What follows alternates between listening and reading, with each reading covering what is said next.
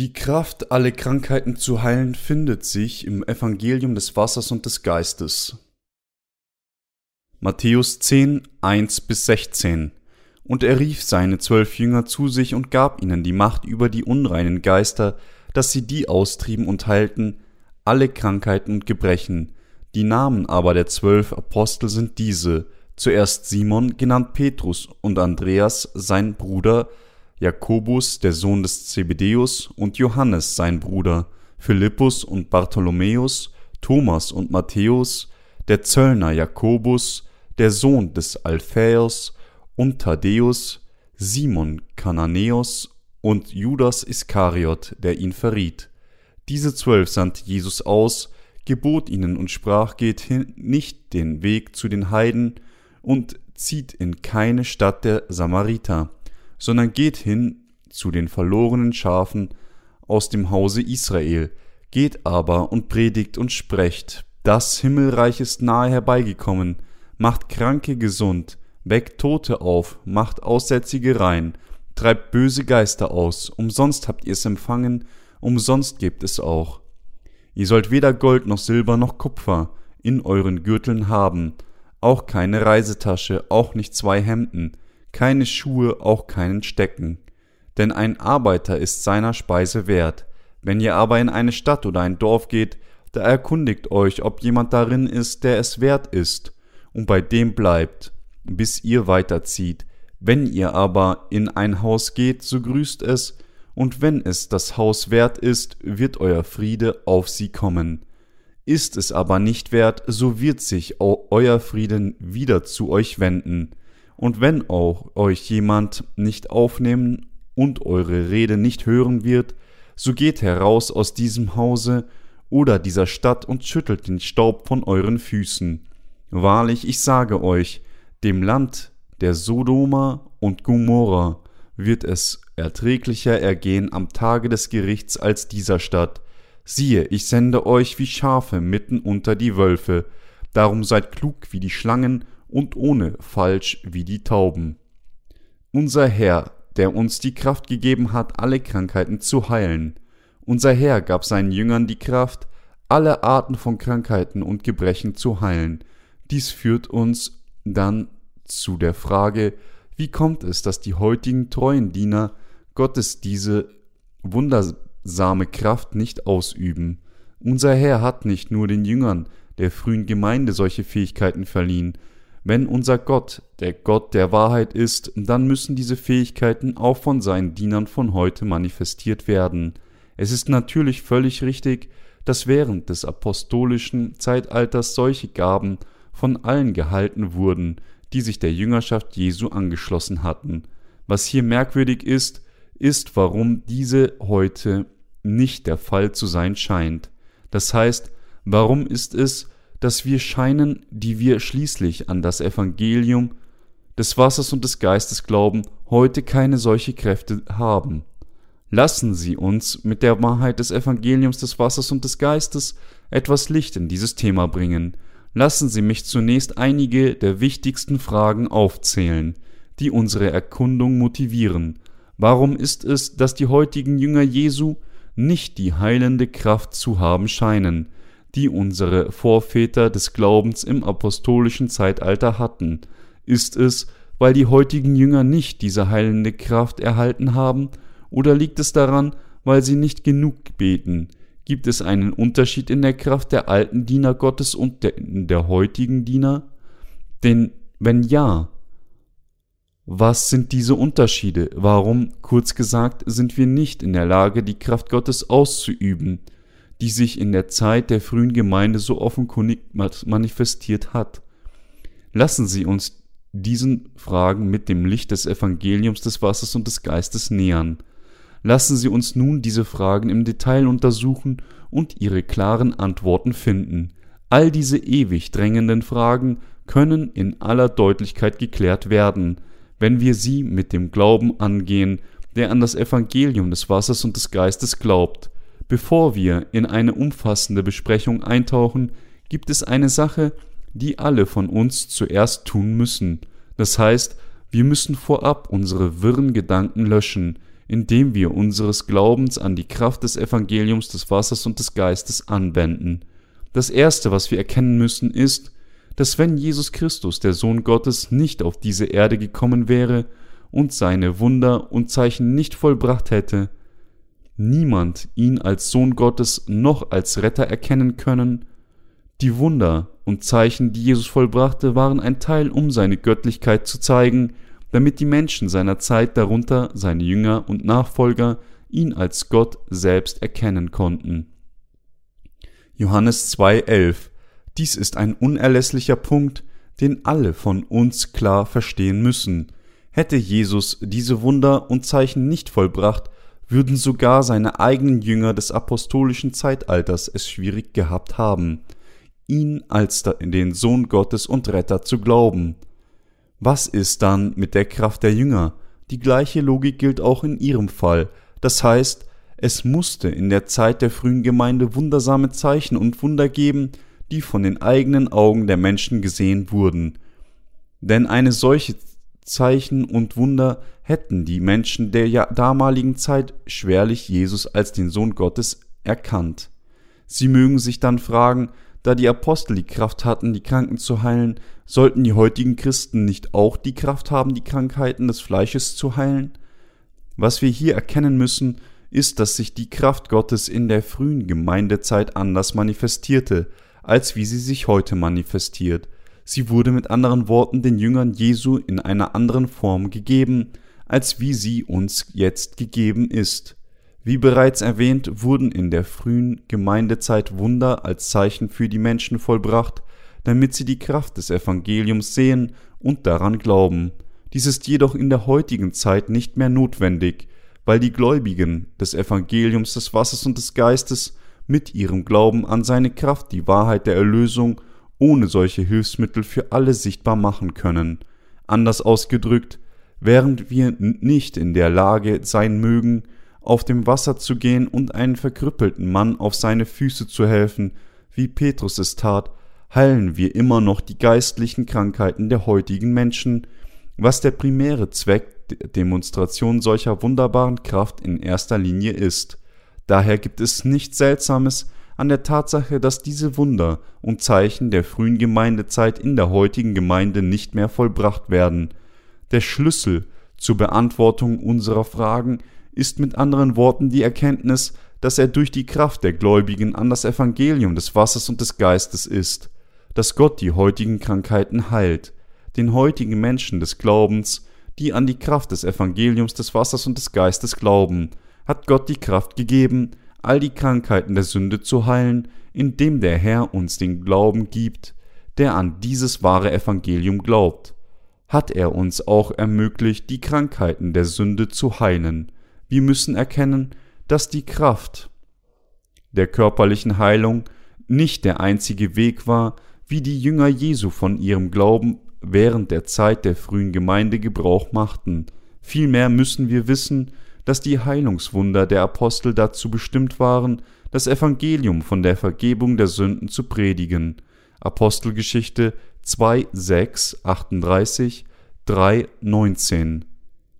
Wir müssen erkennen, dass unser Herr uns auch jetzt noch in der heutigen Zeit befähigt, das andere von der Krankheit ihrer Sünden zu heilen, seine Wunder zu vollbringen und seine Kraft auszuüben.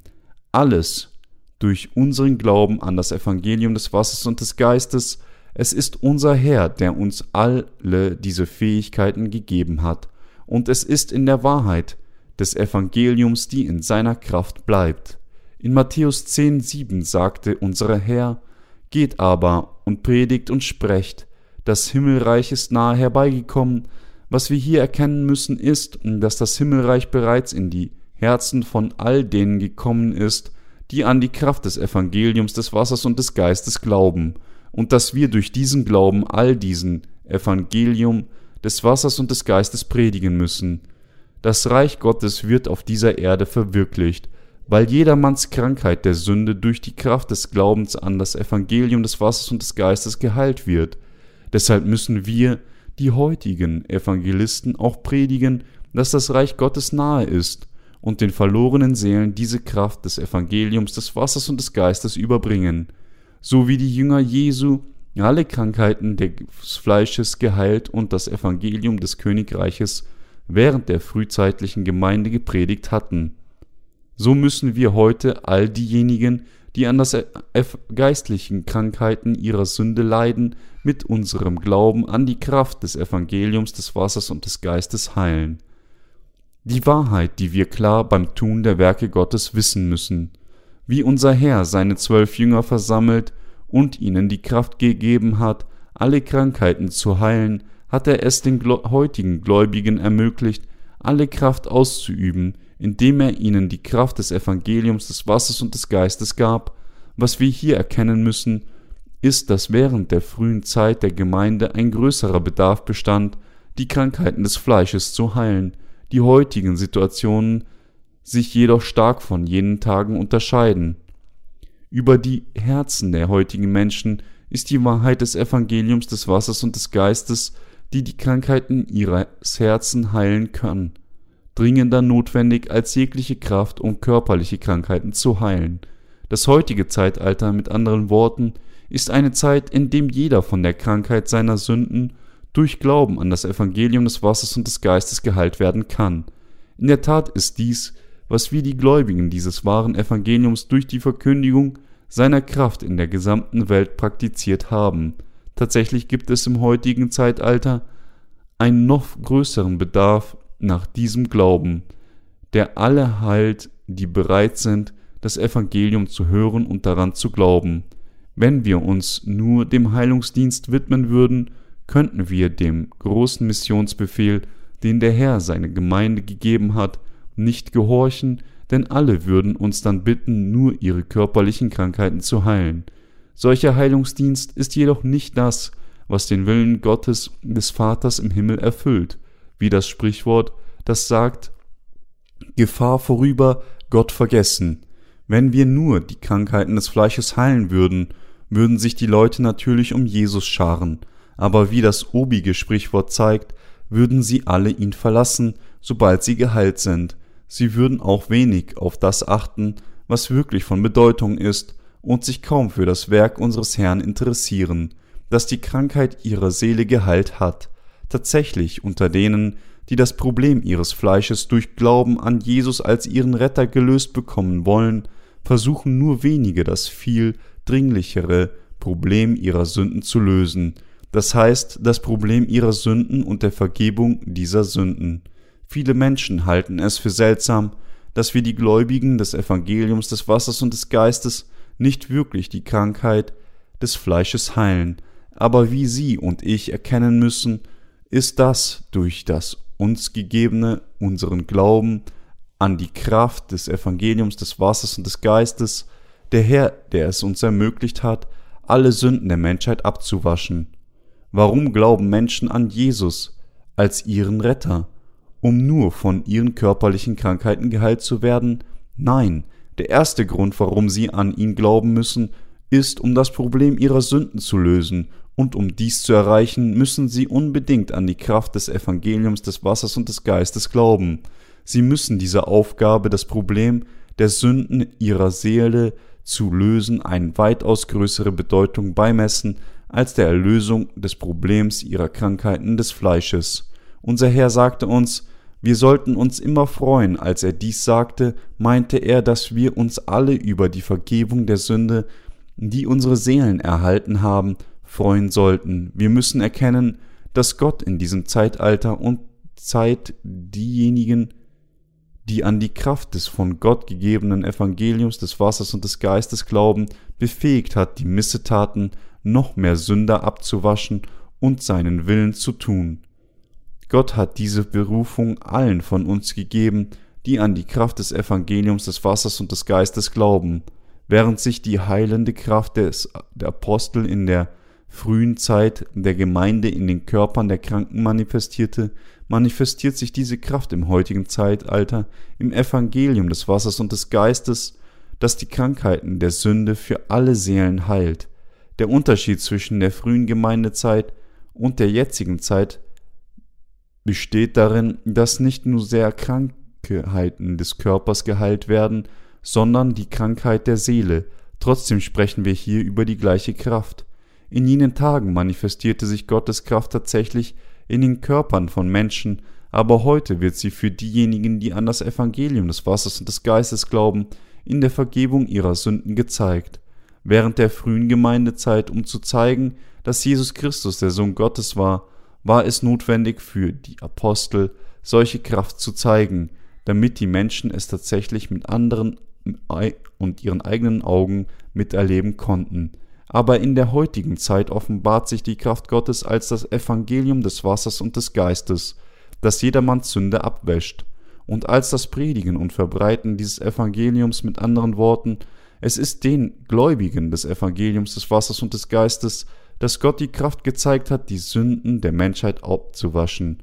Weil Jesus die Sünden der Welt durch den Erhalt der Taufe von Johannes dem Täufer schulterte, am Kreuz starb, von den Toten auferstanden ist und dadurch allen von uns, die daran glauben, die Vergebung der Sünde gegeben hat, wird nun Gottes Kraft geistlich offenbart. Wir sind deshalb noch dankbarer. Sie und ich, die aus Wasser und Geist wiedergeboren wurden, können mit unserem Glauben an die Kraft des Evangeliums alle Sünder Seelen auf der ganzen Welt heilen, die an ihren Sünden sterben. Gott hat uns, den Gläubigen des Evangeliums des Wassers und des Geistes, mit anderen Worten die Kraft gegeben, die Krankheiten der Sünde eines jeden zu heilen. Das Evangelium des Lebens von Gott. Lassen Sie mich Ihnen ein kurzes Zeugnis über eine bestimmte Frau geben, die von der Krankheit ihrer Herzen geheilt wurde, die sie gequält hatte, durch die Kraft des Evangeliums des Wassers und des Geistes.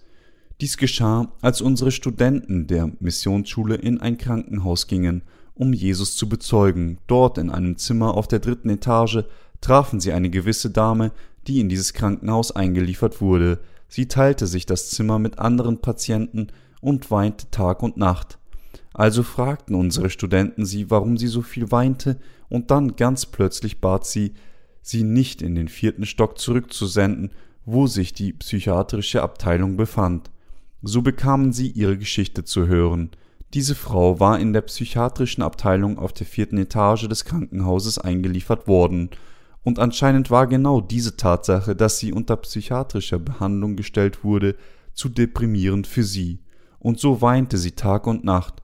Ihr Arzt versprach ihr, dass er alles für sie tun würde, wenn sie nur aufhöre zu weinen. Und so bat sie ihn, sie in die dritte Etage zu schicken, wo allgemeine Patienten untergebracht wurden. Aber diese Frau weinte immer noch, selbst nachdem sie in die dritte Etage verlegt worden war.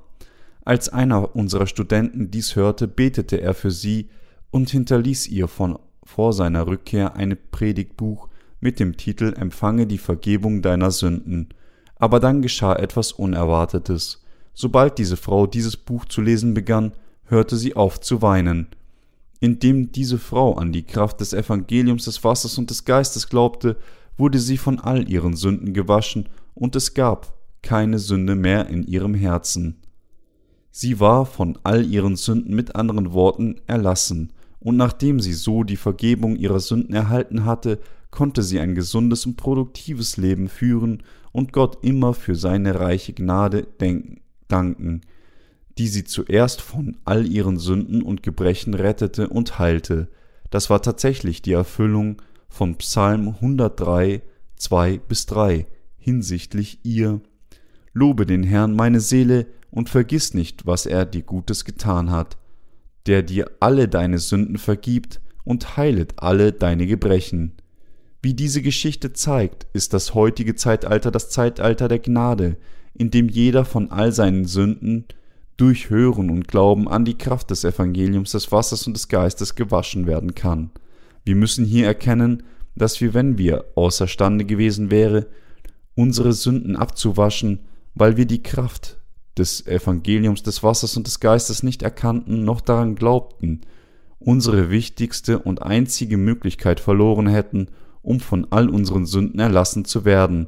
Doch unter den heutigen Christen gibt es durchaus einige Gläubige, die nur versuchen, die Krankheit des Fleisches zu heilen.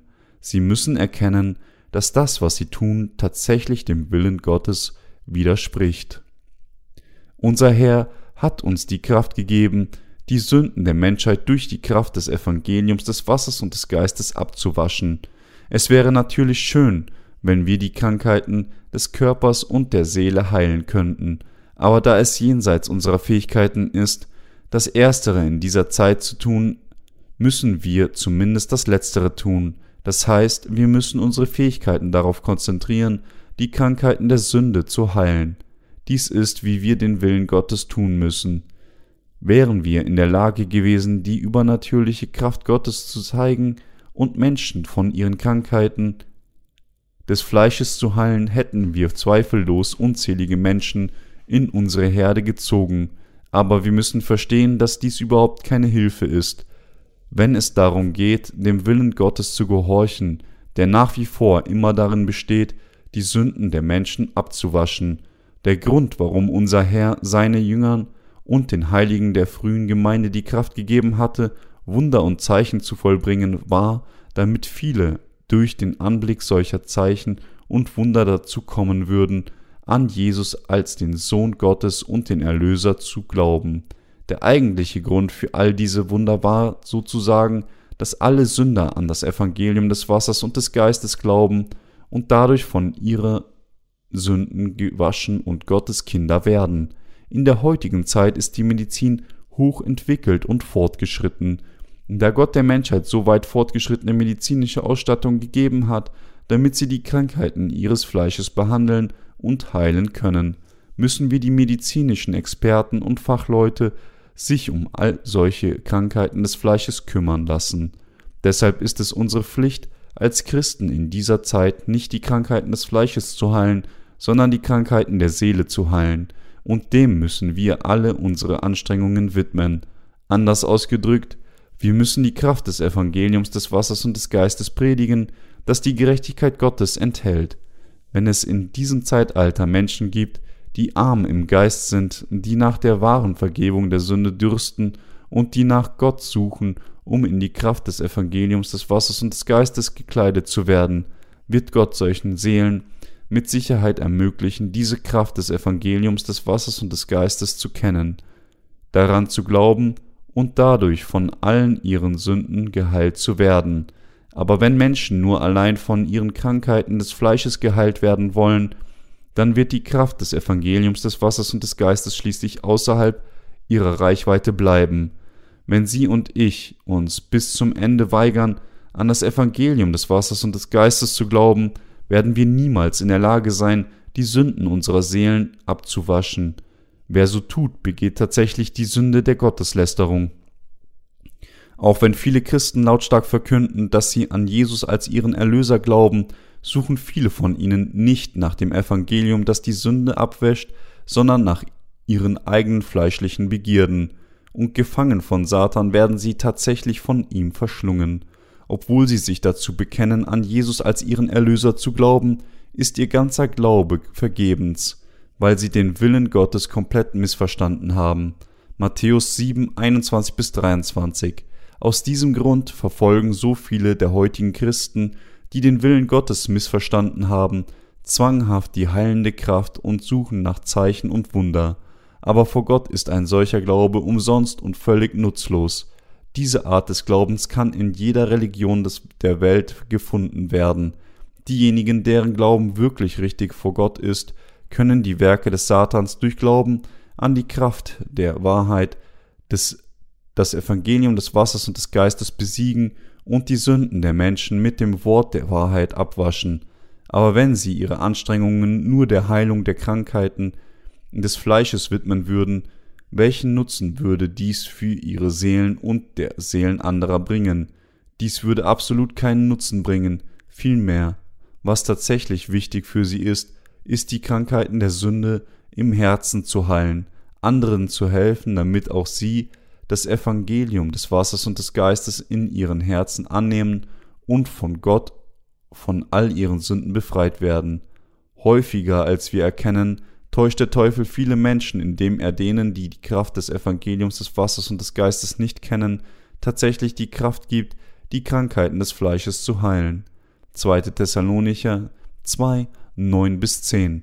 macht deutlich, dass Satan Menschen mit solchen falschen Wundern und Zeichen täuscht.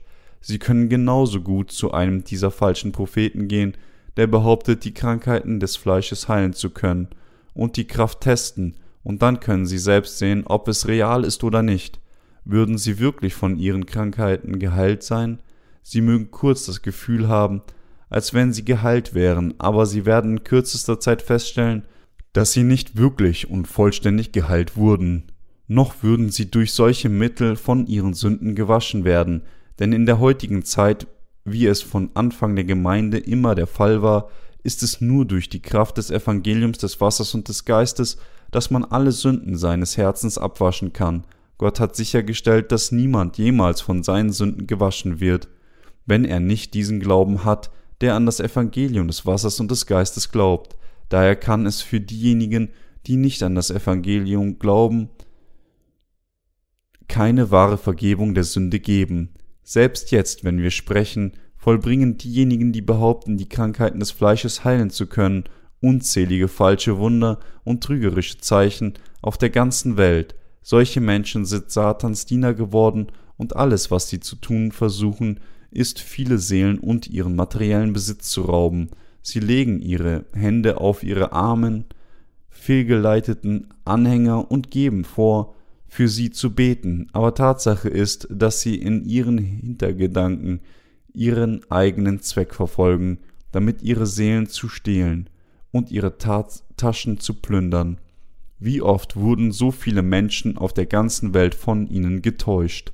Woran wir uns hier erinnern müssen, ist, dass nicht nur die Betrüger von Gott gerichtet werden, sondern auch die Betrogenen, denn Gott wird sie beide gleich behandeln, Betrüger oder Betrogener, sie werden alle in der Hölle enden.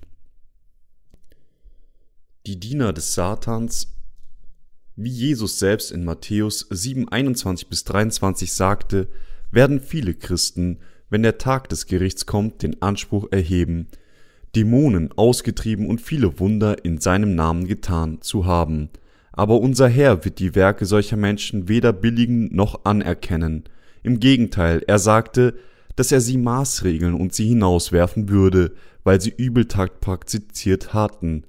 Diejenigen, die versuchen, die Krankheiten ihres Fleisches im Namen des Herrn zu heilen, sowie diejenigen, die versuchen, solche Kraft auszuüben, haben keinerlei Interesse an dem wirklichen Glauben, das heißt an dem Glauben, der an die Kraft des von Gott gegebenen Evangelium des Wassers und des Geistes glaubt. Jeder einzelne von ihnen tut tatsächlich nicht mehr als Übeltat vor Gott. Was ist Übeltat vor Gott? Es ist der Akt, das Evangelium des Wassers und des Geistes zu ignorieren und nicht daran zu glauben.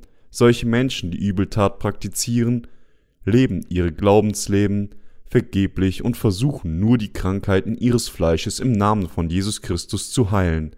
Aber jeder, der versagt, all seine Sünden abzuwaschen, weil er nicht an die Kraft des Evangeliums des Wassers und des Geistes glaubt, begeht tatsächlich die größte Sünde gegen Gott. Die Sünde der Gotteslästerung, die seine Liebe ablehnt. Was wir tatsächlich tun müssen, ist, Gott zu verherrlichen, und wir können dies nur durch Glauben an das Evangelium des Wassers und des Geistes tun und dadurch für immer von all unseren Sünden ein für allemal gewaschen werden und Gottes eigene Kinder werden. Das Richtige für uns alle ist, unsere ganze verbleibende Lebenszeit Gott zu widmen und unser Leben für die Verbreitung des Evangeliums zu leben, das Heilen der Krankheiten des Fleisches in Zungenreden, Visionen sehen oder auf andere Weise behaupten, dieselbe übernatürliche Kraft zu haben, die die Apostel der frühen Gemeinde gezeigt hatten, all dies sind Anzeichen für falschen Glauben, der verhängnisvoll fehlerhaft vor Gott ist. Mit anderen Worten, diese Art von Glauben zu haben und daran festzuhalten, bedeutet sich von den bösen Plänen des Satans täuschen zu lassen und sich letztendlich in seine Diener zu verwandeln. Wir haben viele Partner in Christus auf der ganzen Welt. Einer von ihnen erzählte uns kürzlich, dass der Pastor seiner Gemeinde vorschlug, seiner Gemeinde das Sprechen in Zungen beizubringen, indem er ihr sagte, seine Anweisungen zu befolgen und ihm nachzuahmen. So konnte er nicht länger in solch einer Gemeinde bleiben und konnte sie nur verlassen, weil er bereits unsere Bücher gelesen hatte und wusste, dass diese Art von Glauben, die nur in künstlichen Zungen zu reden und die Krankheiten des Fleisches zu heilen sucht, einfach falsch ist. Er tat das Richtige, denn es ist tatsächlich ein schwerwiegender Fehler für jeden Christen, nur nach solch übernatürlicher Kraft zu suchen. Der Zweck unseres christlichen Glaubens besteht nicht darin, in Zungen zu sprechen, noch die Krankheiten des Fleisches zu heilen, noch Visionen zu sehen und die Stimme Gottes in Träumen zu hören, sondern alle unsere Sünden abzuwaschen und unser Heil zu erlangen. Wenn wir Menschen von der Kraft des Evangeliums des Wassers und des Geistes Zeugnis geben, begegnen wir oft denen, deren Geist von Dämonen besessen ist. Solche Menschen lehnen ausnahmslos die Kraft des Evangeliums des Wassers und des Geistes ab und weigern sich daran zu glauben. Mann tun sie dies, meistens weigern sie sich, das Wort des Evangeliums zu hören, wenn ihnen über die Passage von Matthäus 3 erzählt wird, über die Taufe, die Jesus von Johannes dem Täufer empfing. Wir können sehen, dass der Teufel ihre Gedanken verwirrt und sie dazu anregt, sich gegen das Evangelium des Wassers und des Geistes zu stellen. Für solche Menschen scheint es unmöglich zu sein, das Wort der Kraft des Evangeliums in ihre Herzen aufzunehmen, egal wie sehr wir ihnen predigen, doch egal wie hartnäckig sie sich gegen das wahre Evangelium stellen mögen, wir sollten nicht aufhören, ihnen Jesus zu bezeugen, vielmehr sollten wir noch stärker durch Glauben an die unbesiegbare Kraft des Evangeliums des Wassers und des Geistes predigen. Wenn wir geduldig bleiben, werden zumindest einige von ihnen irgendwann an die Kraft des Evangeliums, des Wassers und des Geistes glauben.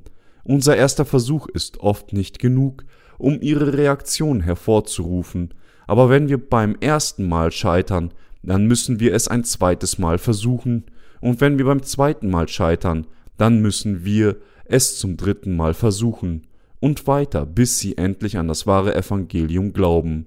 Sobald jemand zum Verstehen dieses Evangeliums der Kraft kommt, und sobald er wiedergeboren ist, kann Satan nicht mehr über ihn herrschen, der Teufel ist gezwungen, ihn in Ruhe zu lassen, denn er kann mit niemandem zusammen sein, der an die Kraft des Evangeliums des Wassers und des Geistes glaubt.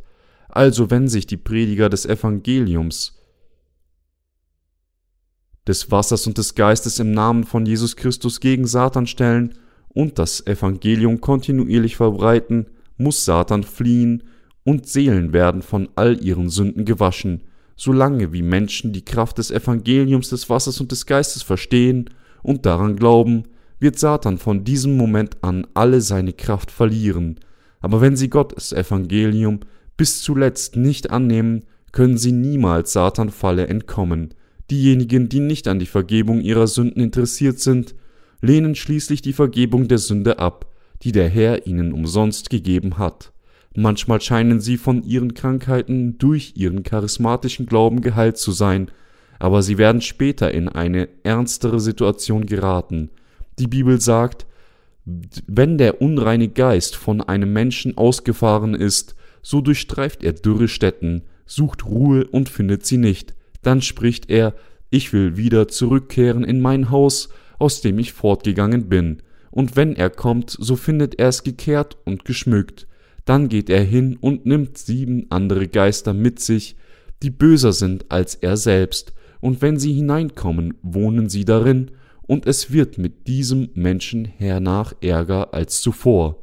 Lukas 11, 24 bis 26. Solche Menschen sind bemitleidenswerte Seelen, die unter dem Joch Satans versklavt sind, und trotzdem lachen sie über diejenigen, die das Wort des Evangeliums des Wassers und des Geistes hören und daran glauben. Sie sagen zu uns, träumt weiter, glaubt ihr, ich werde jemals hören, was ihr zu mir sagt? Ihr seid alle dumme Trottel, das liegt daran, weil in den Herzen solcher Menschen, die die Vergebung ihrer Sünden nicht erhalten haben, böse Geister sind, die sie regieren.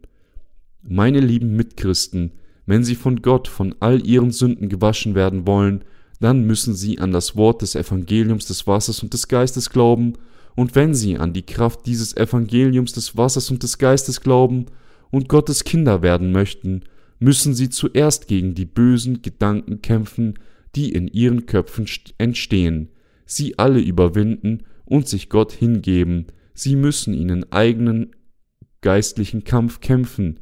Dieser Kampf wird nicht von jemand anderen, sondern nur von ihnen geführt. Kämpfen sie gegen die bösen Geister in ihnen. Nur dann können sie vermeiden, als Satans Diener zu enden, aus seiner Falle befreit werden und Gottes Volk werden. Aber diejenigen, die von Satan ergriffen werden, kämpfen nicht gegen ihre bösen Gedanken, noch ergeben sie sich Gott, deshalb werden sie sich am Ende gegen Gott. Sie mögen nicht wirklich gegen Gott stehen wollen, aber beeinflusst von Satans bösen Plänen sind ihre Herzen gegen Gott verhärtet, lehnen seine Worte ab und stehen gegen ihn. Mit Grund müssen wir den bösen Gedanken überwinden, der von Satan stammt, und der Wahrheit des Evangeliums des Wassers und des Geistes gehorchen, die nicht anderes als der genaue Wille Gottes ist. In den Herzen derer, die die Vergebung der Sünde erhalten haben, ist der Heilige Geist aber in den Herzen derer, die sie nicht erhalten haben. Gibt es nur ihre Sünde, gegen Gott zu stehen, ob jemand von Satan regiert wird oder nicht, hängt ganz davon ab, ob er an die Kraft des Evangeliums des Wassers und des Geistes glaubt oder nicht. Deshalb, als unser Herr über die Seligpreisung sprach, sprach er von denen, die Leid tragen. Selig sind, die da Leid tragen, denn sie sollen getröstet werden. Wir müssen über unseren Ungehorsam gegenüber Gottes Willen und unsere Unfähigkeit, uns dem hinzugeben, trauern. Unser Herr sagte auch, Selig sind, die da geistlich arm sind, denn ihrer ist das Himmelreich. Unsere Herzen müssen wirklich nach dem Wort Gottes dürsten und seine Wahrheit des Evangeliums des Wassers und des Geistes kennenlernen, wollen. Und wenn wir dies tatsächlich wollen, dann müssen wir uns gegen die Herrschaft Satans stellen, weil Satan das Wort des Evangeliums des Wassers und des Geistes ablehnt. Sollten Menschen stärkeren Glauben an das Evangelium des Wassers und des Geistes haben, wenn sie die Gelegenheit haben, das Evangelium des Wassers und des Geistes zu hören, müssen sie alle daran glauben. Wir müssen eindeutig gegen Satan stehen. Dann können wir an das Wort des Evangeliums des Wassers und des Geistes vor Gott glauben. Aber wenn jemand böse Geister nicht ablehnt, dann, egal ob ein geistlicher Mensch zu ihm kommt und ihm die Kraft des Evangeliums des Wassers und des Geistes predigt, sind alle Bemühungen vergebens. Dies liegt daran, weil er den Worten Satans gehorsam ist, als dem Wort Gottes. Dies erklärt, warum die Herzen einiger Menschen so stark gegen die Kraft des Evangeliums des Wassers und des Geistes reagieren und sie ablehnen, während andere sie bereitwillig annehmen. Deshalb muss man böse Geister selbst ablehnen und sein Herz darauf vorbereiten, das Wort Gottes als die absolute Wahrheit anzunehmen. Jedem Menschen hat Gott die Entscheidung aus freiem Willen überlassen, ob er das Wort Gottes empfängt oder ablehnt, und ihm das Recht gegeben, diese Entscheidung zu treffen. Was wir dann tun müssen, ist, das Wort des Evangeliums des Wassers und des Geistes anzunehmen, an dieses Evangelium der Kraft zu glauben und dadurch die Vergebung unserer Sünden zu empfangen. Diese von Gott gegebene Vergebung der Sünde wird durch den eigenen Willen bewirkt, an die Wahrheit des Evangeliums zu glauben. Aber wenn jemand das Wort Gottes selbst ablehnt und stattdessen die Gedanken Satans annimmt, dann kann er weder die Kraft des Evangeliums, des Wassers und des Geistes empfangen, noch kann er ihr gehorchen. Es gibt viele Menschen auf dieser Welt, die von bösen Dämonen besessen sind. Selbst unter den Pastoren gibt es viele, die von Dämonen besessen sind. Die gleiche Prävalenz findet sich auf bei den anderen Kirchenführern wie Ältesten und Diakonen. Aber den wahren Jüngern Jesu hat unser Herr die Kraft gegeben, Dämonen auszutreiben. Worin hat er diese Kraft gegeben? Er hat uns mit solcher Kraft in den Glauben gekleidet, der an das Evangelium des Wassers und des Geistes glaubt. Wenn wir fortfahren, dieses Evangelium des Wassers und des Geistes zu predigen, und diejenigen, die uns hören, versuchen, uns zu verstehen und wiederholt hören, auch wenn dies für sie schwierig ist, dann sind die bösen Geister in ihren alle daran gebunden, sie zu verlassen. Wenn jemand also das Evangelium des Wassers und des Geistes annimmt, dann wird ihm Gottes Segen der Rettung und der Heilige Geist geschenkt. Diejenigen von uns, die an das Evangelium des Wassers und des Geistes glauben, hat Gott die Kraft gegeben, alle Arten von geistlichen Krankheiten und alle Arten von Gebrechen zu heilen.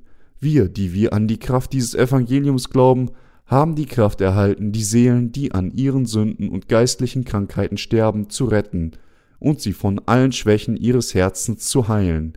Wenn wir Menschen das Wort des Evangeliums des Wassers und des Geistes predigen, können sie von allen Gefahren der bösen Geister befreit werden.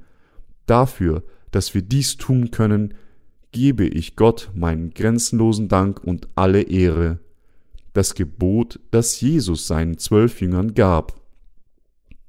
Matthäus 10, 2 bis 4 listet die Namen der zwölf Jünger auf, wie geschrieben steht, die Namen der zwölf Apostel sind diese, zuerst Simon, genannt Petrus, und Andreas, sein Bruder, Jakobus, der Sohn des Zebedeus, und Johannes, sein Bruder. Philippus und Bartholomäus, Thomas und Matthäus, der Zöllner, Jakobus, der Sohn des Alphaeus, und Thaddäus, Simon Kananäus und Judas Iskariot, der ihn verriet. Wer ist der Jünger, der uns am vertrautesten ist? Es ist wahrscheinlich Petrus. Der zweite Jünger, der in der obigen Passage erwähnt wird, ist Andreas, Petrus Bruder im Fleisch. Die nächsten beiden erwähnten Jünger Jakobus, der Sohn des Zebedeus und Johannes waren ebenfalls Brüder, und die Liste geht weiter. Philippus, Bartholomäus, Thomas, Matthäus, der das Evangelium nach Matthäus schrieb, Jakobus, der Sohn des Alphaeus, Thaddäus, Simon Kananäus und Judas Iskariot, beachten Sie, dass Petrus aus Simon hieß und dass es noch einen Jünger gab, der Simon genannt wurde. Simon war der ursprüngliche Name von Petrus, und der Name Petrus, der Fels bedeutet, wurde ihm von Jesus gegeben. Jedenfalls ist der Grund, warum, als unser Herr Petrus rief, er ihn als Simon, der Sohn des Johannes, ansprach, weil er einen anderen Simon, den Simon Kananäus, unter seinen Jüngern gab. Das gleiche galt auch für Jakobus. Es gab auch zwei Jünger, deren Namen Jakobus war, und sie wurden durch den Anhang des Namens ihrer Väter unterschieden. Wir wissen nicht alles über alle zwölf Jünger Jesu, wir kennen einige Jünger sehr gut, aber über andere ist unser Wissen ziemlich begrenzt. Jeder kennt auf jeden Fall Petrus, da er so berühmt und weitgehend verbreitet in der Bibel erwähnt wird. Sein Bruder Andreas erscheint in der Bibelpassage, die das Wunder von fünf Broten und zwei kleinen Fischen beschreibt, das Jesus vollbrachte. Diejenigen, der auf das Essen des Jungen aufmerksam machte, war Andreas. Und es war dieser Andreas, der Petrus zu Jesus führte. Wir können etwas über Johannes herausfinden, indem wir natürlich das Evangelium nach Johannes lesen, das er geschrieben hat. Wir sind auch mit dem Namen Thomas vertraut, da sein Name zum Synonym für Zweifler geworden ist. Er konnte nicht glauben, dass Jesus von den Toten auferstanden ist, bis er tatsächlich seine Hände auf die Hände von Jesus legte und die Male sah, die von seiner Kreuzigung stammten. Der Name Matthäus ist ein weiterer Name, der uns recht vertraut ist. Er war ein Zöllner, bevor er als Jünger Jesu wiedergeboren wurde. Allerdings ist unser Wissen über andere Jünger wie Bartholomäus und Thaddäus begrenzt. Wir wissen, dass sie auch Jünger Jesu waren, aber wissen sehr wenig darüber, was sie tatsächlich taten, da in der Bibel nicht viel über sie geschrieben steht. Jedenfalls sehen wir in der heutigen Passage, dass Jesus alle seine zwölf Jünger zu sich gerufen und sie alle ausgesandt hat, um ganz Israel zu predigen. Er befahl ihnen, geht nicht den Weg zu den Heiden und zieht in keine Stadt der Samariter, sondern geht hin zu den verlorenen Schafen aus dem Hause Israel. Matthäus 10, 5 bis 6. Was ist hiermit dem Weg zu den Heiden gemeint? Es bedeutet, nicht zu denen zu gehen, die Götzen anbeten und an andere falsche Religionen glauben. Es ist völlig nutzlos, mit anderen Worten, denen zu predigen, die ihrem Götzendienst verankert sind. Jesus sagte seinen Jüngern auch, in keine Stadt der Samariter zu ziehen. Warum sagte er dies? Die Samariter waren eine gemischte Abstammung, Nachkommen einer Mischee zwischen den Israeliten und den heidnischen Stämmen um sie herum. Als Jesus seinen Jünger sagte, Samarien zu vermeiden, sagte er dies nicht wegen dieser gemischten Rassenqualität der Samariter, denn so etwas ist überhaupt keine Grundlage für ein Urteil, sondern weil ihre Religion eine Mischung aus verschiedenen Religionen der Zeit war. Geistlich gesprochen, mit anderen Worten, beziehen sich die Samariter hier auf diejenigen, deren religiöser Glaube mit aller Arten verschiedener Religionen vermischt ist und in denen folglich die Kraft des Evangeliums nicht eingehen kann. Wie die Heiden, die Jesus zuerst erwähnte, sind auch die Samariter in ihrem Götzendienst gesättigt, und wie bei den Heiden ist es schwierig für das Evangelium des Wassers und des Geistes in solchen Menschen seinen Weg zu machen. Zu wem hat unser Herr dann seinen Jüngern gesagt, zu gehen? Er sagte ihnen, geht hin zu den verlorenen Schafen aus dem Hause Israel. Wer sind die verlorenen Schafe hier? Sie beziehen sich auf diejenigen, die das wahre Evangelium des Wassers und des Geistes nicht kennen. Sie können unter den Heiden, den Samaritern und den Israeliten gefunden werden. Das verlorene Schaf von heute sind keine anderen als die Christen, die, obwohl sie sich zum Glauben an Gott bekennen, ihre Herzen verloren haben und verzweifelt wegen ihres Versagens sind, das Evangelium des Wassers und des Geistes begegnet zu sein und die trotzdem immer noch versuchen, die Wahrheit zu finden. Es ist für solche Menschen, dass Gott uns sagte, das Evangelium des Wassers und des Geistes zu predigen. Wenn wir jemanden, der das Wort Gottes predigen würden, der bereits ein hingebungsvoller und treuer Gläubiger einer weltlichen Religion ist, die sich vom wahren Glauben an Gott unterscheidet, würden unsere Lippen nur ermüden und unsere Herzen nur frustriert sein. Sie sind nicht die Seelen, die nach Gott suchen, denn wenn sie solche Seelen wären, die wirklich nach Gott suchen, hätten sie in einer solchen unwahren Religion keine Erleichterung finden können.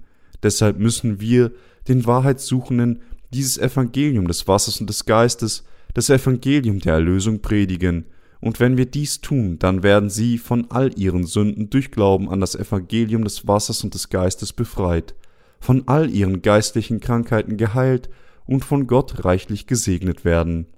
Durch die heutige Schriftpassage lehrt uns unser Herr, das Evangelium des Wassers und des Geistes nicht irgendjemandem zu predigen, zum Beispiel werden die Samariter, die blind und willkürlich an die Lehren jeder Religion glauben, in denen die Erleichterung finden wollen, nicht glauben, wenn das Evangelium des Wassers und des Geistes ihnen gepredigt wird. Solche Menschen müssen wir versuchen zuerst zu helfen, zu erkennen, wie leer ihr Leben ist, was die Realität ihrer Sünden ist und welche Konsequenzen diese Sünden haben. Anders ausgedrückt, bevor wir den Samen des wahren Evangeliums säen, müssen wir das Feld ihrer Herzen ausreichend pflügen, das Evangelium sollte ihnen gepredigt werden, wenn sie uns bitten, ihnen zu helfen, von ihren Sünden befreit zu werden, oder zumindest, wenn es Anzeichen dafür gibt, dass sie bereit sind, das Evangelium anzunehmen, ihnen blind zu predigen, nützt wenig. Im Gegenteil, eine solche stumpfe Strategie ist daran gebunden, nach hinten loszugehen und führt sie noch mehr von der Wahrheit weg. Heutige Samariter werden einfacher sagen, ich sehe, was ihr sagt, vielleicht sollte ich dann glauben, immerhin glaube ich an nicht weniger als fünf Religionen, einschließlich Buddhismus und Hinduismus, und daher würde es mir wohl nicht schaden, eine weitere Religion hinzuzufügen. Es ist nicht zu solchen Menschen mit anderen Worten, dass wir das Evangelium predigen sollten, alles, was sie tun würden, nachdem sie das Evangelium gehört haben, es als wertlos zu behandeln. Wem müssen wir uns dann nähern um das Evangelium zu predigen. Es ist zu den verlorenen Schafen des Hauses Israel, dass wir gehen müssen.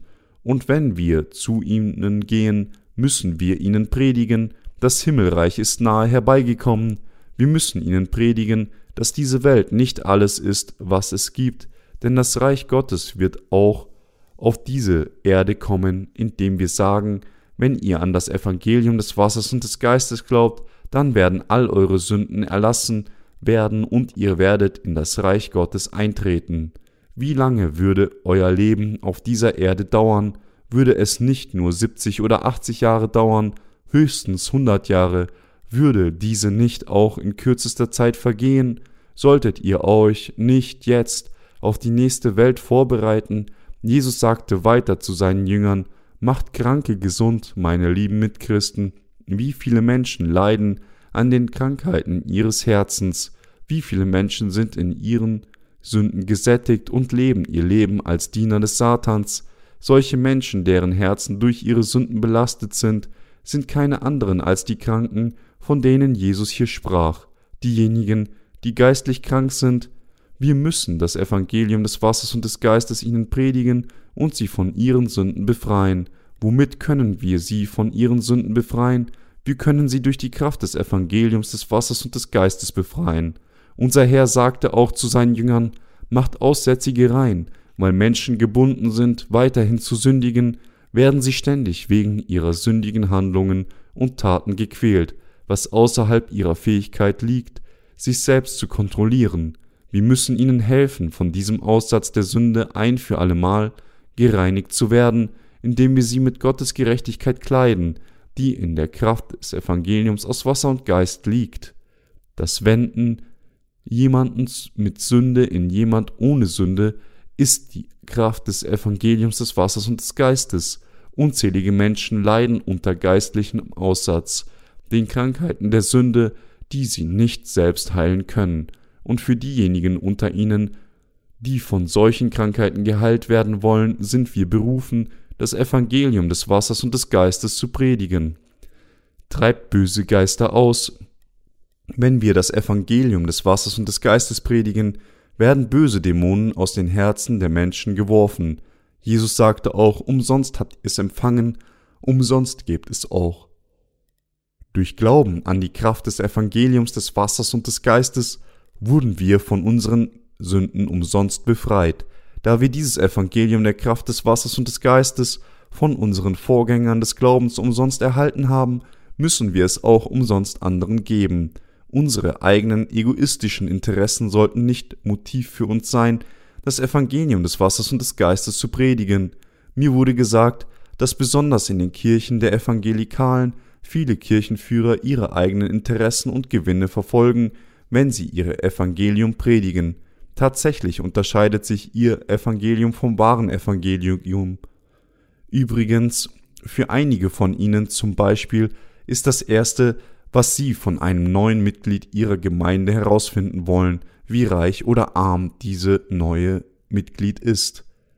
Wenn er oder sie arm ist, dann lassen Sie jemand anderes ihm oder ihr das Evangelium predigen, aber wenn er oder sie reich oder mächtig ist, dann wollen Sie diese Person ganz für sich selbst und sagen, dass Sie ihm oder ihr persönlich das Evangelium erklären und niemand sich einmischen sollte, Warum tun sie das? Weil sie ihre Kontrolle über diese Person behalten wollen und ihr Geld ausbeuten wollen.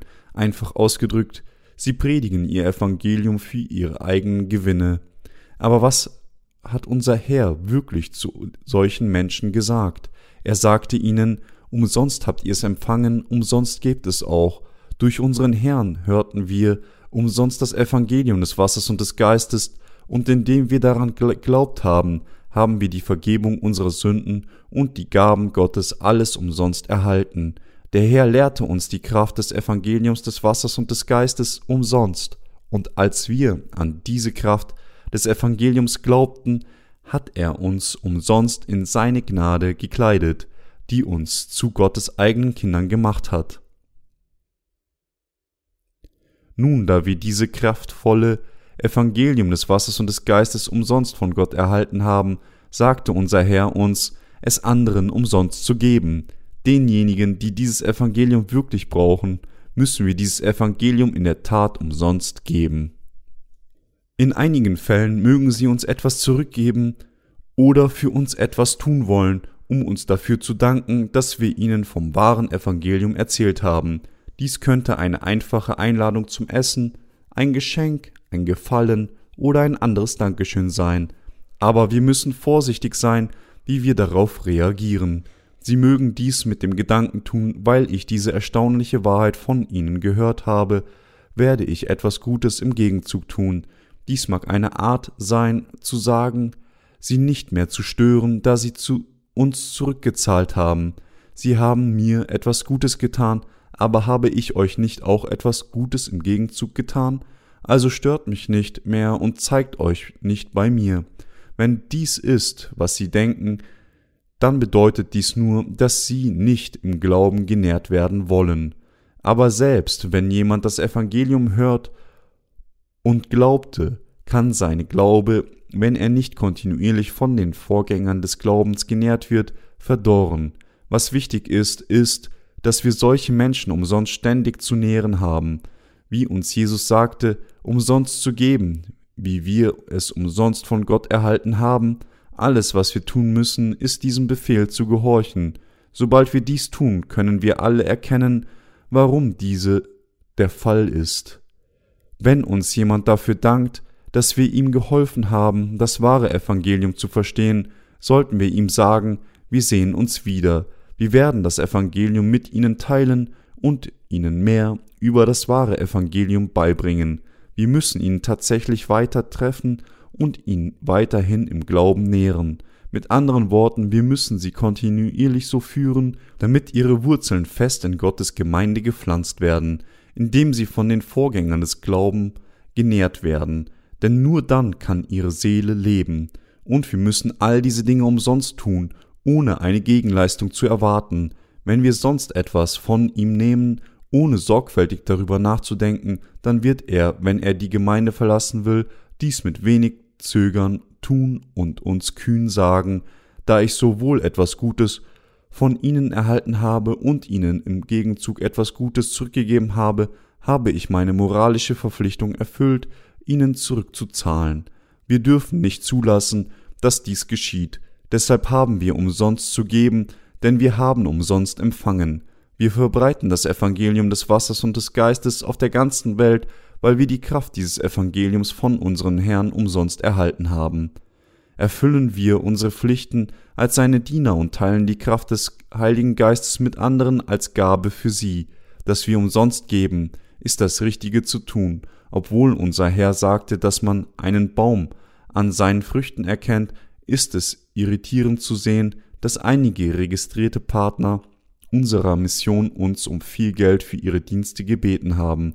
Sicherlich können Sie sich kaum vorstellen, wie treu wir, die Mitarbeiter der New Life Mission, uns dem Evangelium des Wassers und des Geistes widmen, aber wir unterscheiden uns von ihnen, da wir umsonst vom Herrn empfangen haben, bitten wir weder um Geld noch verlangen wir etwas dafür, sondern geben umsonst und dienen Tag für Tag dem Evangelium im völligen Gehorsam gegenüber dem Gebot des Herrn.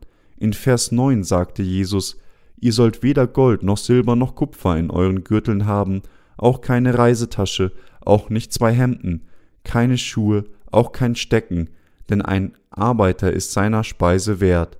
Die Gürtel hier sind die heutigen Brieftaschen und Gold und Silber bedeutet Geld. In den alten Zeiten gab es kein Papiergeld, es ist erst seit einer relativ kurzen Zeit, dass Papiergeld gedruckt wurde. In der Antike wurden Muscheln als Zahlungsmittel verwendet und später zum Beispiel zu Jesu Zeiten wurden Münzen aus Edelmetallen als Geld in Umlauf gebracht. Also im Grunde sagte Jesus hier in Vers 9 seinen Jüngern kein Geld in ihren Brieftaschen zu tragen, er sagte ihnen auch keine Reisetasche, auch nicht zwei Hemden, keine Schuhe, noch Stecken dabei zu haben, was wir als wesentlichen Bedarf für jede Reise betrachten würden, mit anderen Worten, sollte nicht von den Jüngern getragen werden. Wie müssen wir dann diese Passage verstehen? Bedeutet dies, dass wir heute, während wir Gottes Evangelium in der ganzen Welt predigen, weder Geld noch Grundbedürfnisse unserer Reise tragen sollten?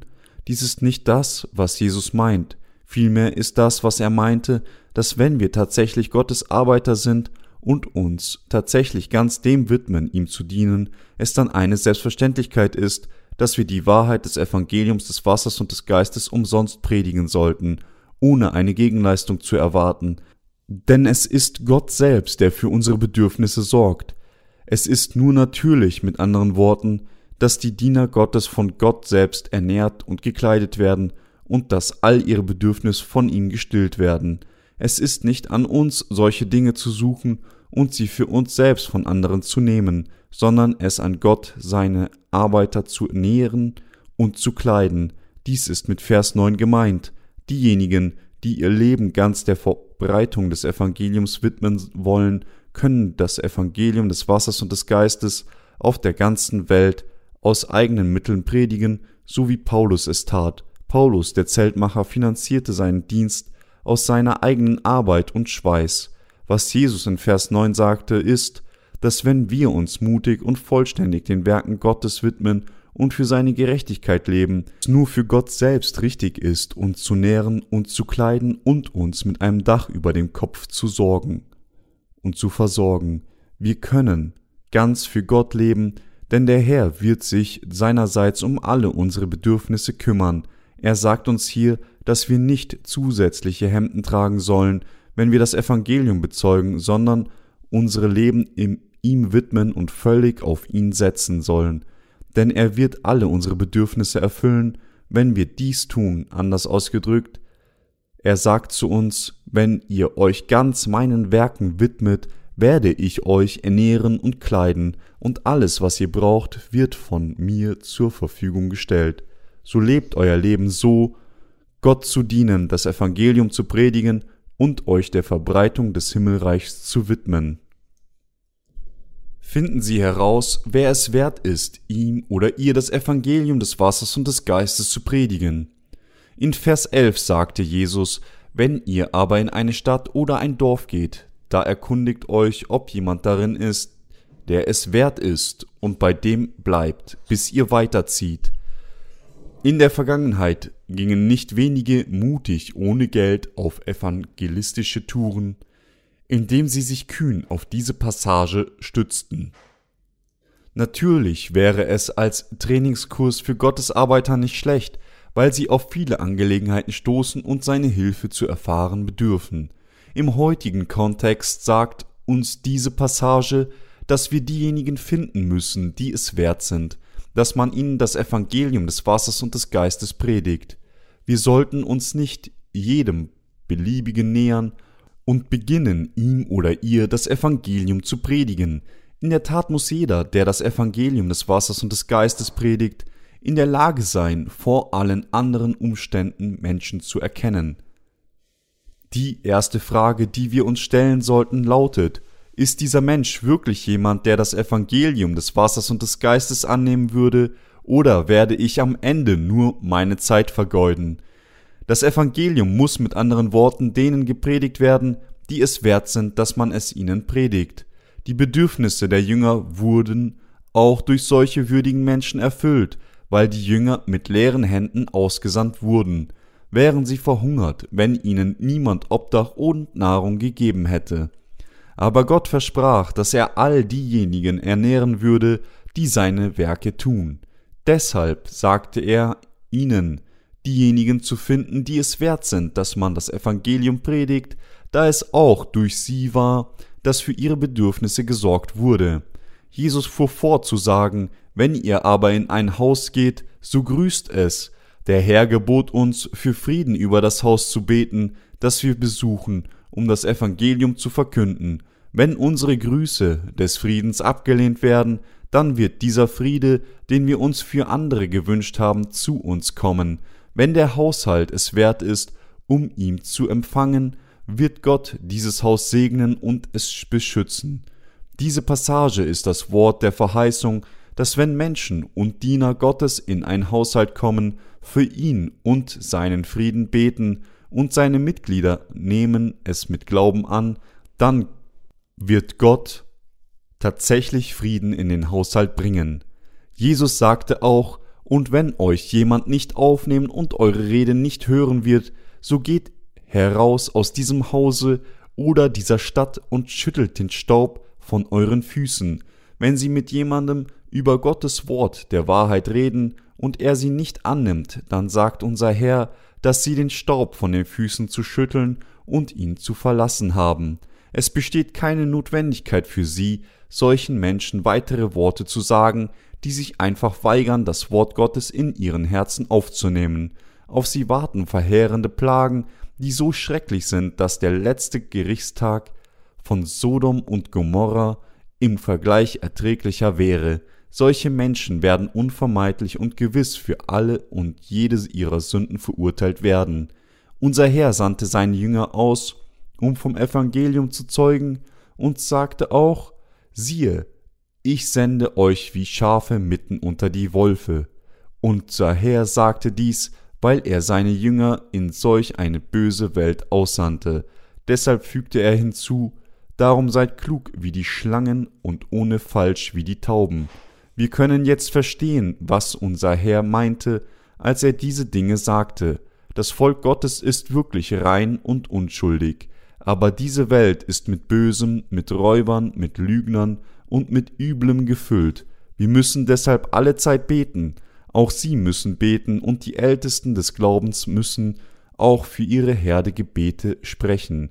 Dies ist das Grundprinzip für die Ernährung des Glaubens und die Führung, die wir für die jüngeren Gläubigen stellen. Haben sie viele Sorgen und Bedenken, sind ihre Herzen von ihnen belastet, dann beten sie zu Gott. Zu Gott zu beten bedeutet, unseren Herrn zu bitten, all unsere Sorgen wegzunehmen und von all diesen Sorgen befreit zu werden, indem man glaubt, dass der Herr sich tatsächlich um all unsere Sorgen kümmern wird, die Bibel hat uns versprochen, dass wenn wir zu Gott alle Zeit beten, sein Friede, der höher ist als alle Vernunft, unsere Herzen und Sinne in Christus Jesus bewahren wird. Philippa 4, 7. Wenn wir auf den Herrn vertrauen und zu ihm beten, können wir alle Probleme überwinden. Wenn wir Sorgen haben, müssen wir zu Gott beten, indem wir auf ihn vertrauen. Der Herr wird mit Sicherheit unsere Gebete beantworten und Frieden geben und die Probleme lösen, welche wir auch immer haben. Deshalb müssen wir alle Zeit ohne Unterlass beten. 1. Thessalonicher 5,17 Das Evangelium des Wassers und des Geistes zu predigen, ist nicht so einfach. Die Fähigkeit, das Evangelium allein zu artikulieren, reicht nicht aus, sondern man muss weise sein und durch Glauben leben und sich selbst als Zierknopf des Evangeliums widmen, was es uns umso schwerer macht, unsere Pflichten zur Verbreitung des Evangeliums zu erfüllen. Wenn wir, die Gerechten, nicht zu Gott beten, ist es mehr als wahrscheinlich, dass wir unsere Kraft verlieren, unsere Gott gegebene Kraft würde verdorren und alles würde zerfallen. Wir müssen aufeinander aufpassen, uns gegenseitig helfen und füreinander beten, damit wir dem Evangelium treu dienen können. Wenn wir unser Leben leben, indem wir Gott vertrauen und unsere Rolle als Zierknöpfe des Evangeliums erfüllen, müssen unsere Gebete uns jederzeit begleiten. Meine lieben Mitchristen, da sie von all ihren Sünden durch Glauben an das Wort des Evangeliums des Wassers und des Geistes befreit wurden, machen sie sich jetzt immer noch Sorgen darüber, wie sie ihren Lebensunterhalt verdienen und wie sie über die Runden kommen würden. Dann möchte ich Ihnen sagen, an Lazarus, den Bettler, zu denken. Lazarus war ein mittelloser Bettler, der an einem Tor eines Hauses eines reichen Mannes lebte, damit er essen konnte, was vom Tisch des Reichen fiel. Obwohl dieser Bettler an den Herrn glaubte, lebte er während des Lebens auf der Erde als Bettler und überlebte von den Krümeln vom Tisch des Reichen. Doch obwohl er so ein elendes und erbärmliches Leben auf dieser Welt gelebt hatte, wurde er, als er starb, in die Arme Abrahams genommen und wurde nach seinem Glauben in dem Himmel aufgenommen. Im Gegensatz dazu war alles, was den reichen Mann erwartete, der im Luxus auf dieser Welt gelebt hatte, das ewige Leiden, Wehklage über schrecklichen Durst, dass er sich sogar nach einem Tropfen Wasser sehnte. Meine geliebten Brüder und Schwestern, es ist nur natürlich, dass wir uns Sorgen machen, was wir essen und wie wir uns kleiden würden, selbst nachdem wir die Vergebung unserer Sünden erhalten haben. Zu uns sagt die Bibel, wenn wir aber Nahrung und Kleider haben, so wollen wir uns daran genügen lassen. 1. Timotheus 6, 8. Wenn sie sich entscheiden, ihr Leben für den Herrn zu leben und den Herrn vertrauen, dass er sie mit all ihren Grundbedürfnissen versorgen wird, dann müssen sie sich darüber keine Sorgen machen. Allerdings, wenn sie versuchen, ihr Leben auf eigene Faust zu leben, werden dann viele Sorgen kommen. Es ist aufgrund unserer weltlichen Gier, dass wir viele Sorgen haben, aber sobald wir unsere Gier aufgeben, wenn wir uns dafür entscheiden, mit dem zufrieden zu sein, was der Herr uns zur Verfügung stellt, damit wir dem Evangelium dienen können, wenn wir unser Leben dem Werk Gottes widmen, ohne uns vom glitzernden Materialismus dieser Welt ablenken zu lassen, und wenn wir uns entscheiden, keine Kompromisse mit dieser Welt einzugehen, dann können wir wirklich ein von Sorgen befreites Leben führen. Aber wenn unser Herz die Dinge der Welt begehrt, können wir unser Glaubensleben nicht richtig führen, denn wir werden voller Sorgen sein. Was würde also passieren, wenn wir uns weiterhin Sorgen darüber machen würden, was wir essen sollen, was wir anziehen sollen und wie unsere Bedürfnisse erfüllt werden? Unsere Sorgen würden immer größer werden, um schließlich unseren Glauben zu löschen, und wir würden damit enden, die Gemeinde zu verlassen. Meine lieben Mitchristen, ich kann nicht genug betonen, wie wichtig es für uns ist, jederzeit zu beten. Es gibt so viele Dinge, für die wir beten müssen, und es gibt so viele Dinge, die wir für Gott tun müssen. Ist dies nicht der Fall? Es mag scheinen, dass, sobald etwas getan wurde, es das Ende unserer Arbeit ist, aber es entstehen immer mehr Dinge zu tun und mehr Aufgaben zu erledigen. Begleitet von unseren ständigen und unaufhörlichen Gebeten muss jeder von uns all diese Werke treu ausführen. Zum Beispiel ist die Veröffentlichung unserer Bücher ein fortlaufender Prozess von Werken, die das Engagement nicht nur von mir selbst, sondern von vielen anderen erfordern. Das Evangelium des Wassers und des Geistes wird nicht nur von einer Person gepredigt, sondern von all denen, die daran glauben und dem Gebot unseres Herrn treu sind, es bis zu den Enden der Erde zu verbreiten, für mich, um diese Worte zu schreiben und sie in Bücher zu fügen, muss es Menschen im Hintergrund geben, die für diesen Dienst für finanzielle Ressourcen, um die Ausgaben zu bestreiten und für das Engagement einer großen Anzahl von Menschen beten. Wir müssen für alle von ihnen beten, für ihre Gesundheit, für ihr Wohlergehen, für ihren Glauben, dafür, dass unser Gott sie alle bewahrt und beschützt, damit das Evangelium des Wassers und des Geistes weiterhin auf der ganzen Welt blühen und alle Ecken erreichen kann.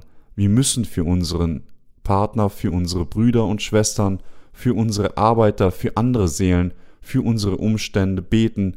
Es gibt so viele Dinge, für die wir beten müssen und so viele Bedürfnisse, die wir durch Glauben begegnen müssen dass wir sie hier nicht alle aufzählen können, was klar ist, dass all diese Bedürfnisse in Gott durch unsere Gebete und durch die Kraft unseres Glaubens begegnet werden müssen, wenn wir nur das Evangelium des Wassers und des Geistes predigen und ihm dienen könnten, während wir auf dieser Erde sind, und wenn nur unsere Grundbedürfnisse erfüllt würden, dann gibt es nichts mehr, für was wir bitten können, mit solch einem zufriedenen Herzen und festen Glauben müssen wir leben, dass wir die Vergebung all unserer Sünden erhalten haben und dass all unsere Grundbedürfnisse erfüllt wurden. Dies allein ist Grund genug für uns, Gott immer und immer wieder zu danken. Wenn wir uns nicht nach den Dingen der Welt sehnen und uns damit zufrieden geben, Nahrung und Kleidung zu haben, dann ist diese Welt für uns, die Arbeiter Gottes, mehr als lebenswert. Wir müssen uns hier außerdem daran erinnern, dass unser Herr sagte, denn ein Arbeiter ist seiner Speise wert. Dies bedeutet, dass wenn wir unser Leben den Werken Gottes widmen, er uns speisen und kleiden und alle unsere Bedürfnisse stillen wird. Es ist nur richtig, dass wir empfangen und uns von dem ernähren, was Gott uns zur Verfügung stellt. Dies ist, was mit der Passage gemeint ist. Wenn Sie wirklich irgendwelche weltlichen Sorgen haben, was kann dies erklären? Warum machen sie sich Sorgen um die Dinge der Welt? Sie sorgen sich um sie, weil sie nicht von anderen ausgelacht werden wollen, aber dies ist nur ein Spiegelbild ihrer fleischlichen Lust. Mit anderen Worten, es ist wegen der Begierde ihres Fleisches, dass ihre Seelen mit all diesen weltlichen Sorgen belastet sind. Sie sorgen sich, weil sie mehr wollen als das, was für die Aufrechterhaltung ihres Lebens erforderlich ist. Wenn tatsächlich alles, was zu tun ist, ihre Grundbedürfnisse zu begegnen, ihr Glaubensleben fortzusetzen und dem Evangelium zu dienen ist, die fleischliche Begierde ist die Wurzel all ihrer Sorgen, wenn sie darauf bestehen, dass es ihnen besser geht, muss als ihren Freunden, dass sie größer sein müssen als jemand anderes, und wenn sie sich ständig mit anderen vergleichen, ist es nicht nur eine Selbstverständlichkeit, dass so viele Sorgen weiterhin entstehen werden. Einer fällt in solchen Sorgen darüber, was er essen, was er anziehen und wie er über die Runden kommen soll, weil er die Lust für die Dinge der Welt beibehält. Ehrlich gesagt, ich selbst sorge mich nicht um das, was ich essen und trinken soll, aber dies war nicht der, der ich vorher war. Einst war auch ich jemand, der viele Sorgen über die Dinge der Welt hatte, aber jetzt haben sich meine Gedanken völlig verändert. Meine Sorgen haben sich verändert. Vorher sorgte ich mich um mich selbst, aber jetzt mache ich mir Sorgen um jemand anderen. Ich bin aufgrund des Evangeliums des Wassers und des Geistes ein glücklicher Mann geworden. Die Arbeiter des Glaubens, die dem Evangelium des Wassers und des Geistes dienen, sorgen sich nicht um die bedeutungslosen Dinge der Welt. Tatsächlich lebten diejenigen, die das Glaubensleben an Gott lebten, nur für seine Gerechtigkeit, und wenn wir jemanden das Evangelium predigen, müssen wir wirklich schauen, ob diese Person wirklich nach der Wahrheit sucht, und wenn ja, dann sollten wir ihr sagen, dass sie sich nur Sorgen machen muss, dass sie nicht auf das zukünftige Leben vorbereitet ist, und wenn wir unseren Erklärungen vom Thema der Eitelkeit unseres Lebens bis zum ewigen Gericht vorausgehen, würden die Wahrheitssucher wahrscheinlich mit gespannten Ohren unser Zeugnis hören, wenn wir dann solche vorbereiteten Seelen die Wahrheit des Evangeliums predigen, würden sie sich durch Glauben annehmen und Gottes eigene Kinder werden. Wenn sie einer Person das Evangelium predigen, liefern sie sich nicht alles auf einmal. Natürlich ist es manchmal nicht vermeidbar, aber es ist nicht immer das Beste für die Menschen, um gerettet zu werden. Weisheit ist im Wesentlichen erforderlich, um das Evangelium zu predigen. Die heutige Schriftpassage von Matthäus 10, 1 bis 16, die zu seinen Jüngern gesprochen wurde, als Jesus sie aussandte, um das Evangelium zu bezeugen, wird jetzt über uns durch Glauben erfüllt. Haben Sie irgendwelche Sorgen oder Ängste, dann beten Sie zu Gott mit dem Glauben, der an sein Wort glaubt. Sorgen oder Ängste entstehen, wenn wir nicht um Gottes Hilfe bitten. Glauben Sie einfach an ihn, während Sie mit Glauben beten dann wird er sicherlich ihre Gebete beantworten. Wir müssen durch Glauben an Gottes Wahrheit das Evangelium des Wassers und des Geistes leben. Und ich kann Gott nicht genug danken, dass er es uns ermöglicht, die geistlichen Krankheiten der Menschen zu heilen, indem er uns die Kraft des Evangeliums des Wassers und des Geistes gibt. Halleluja.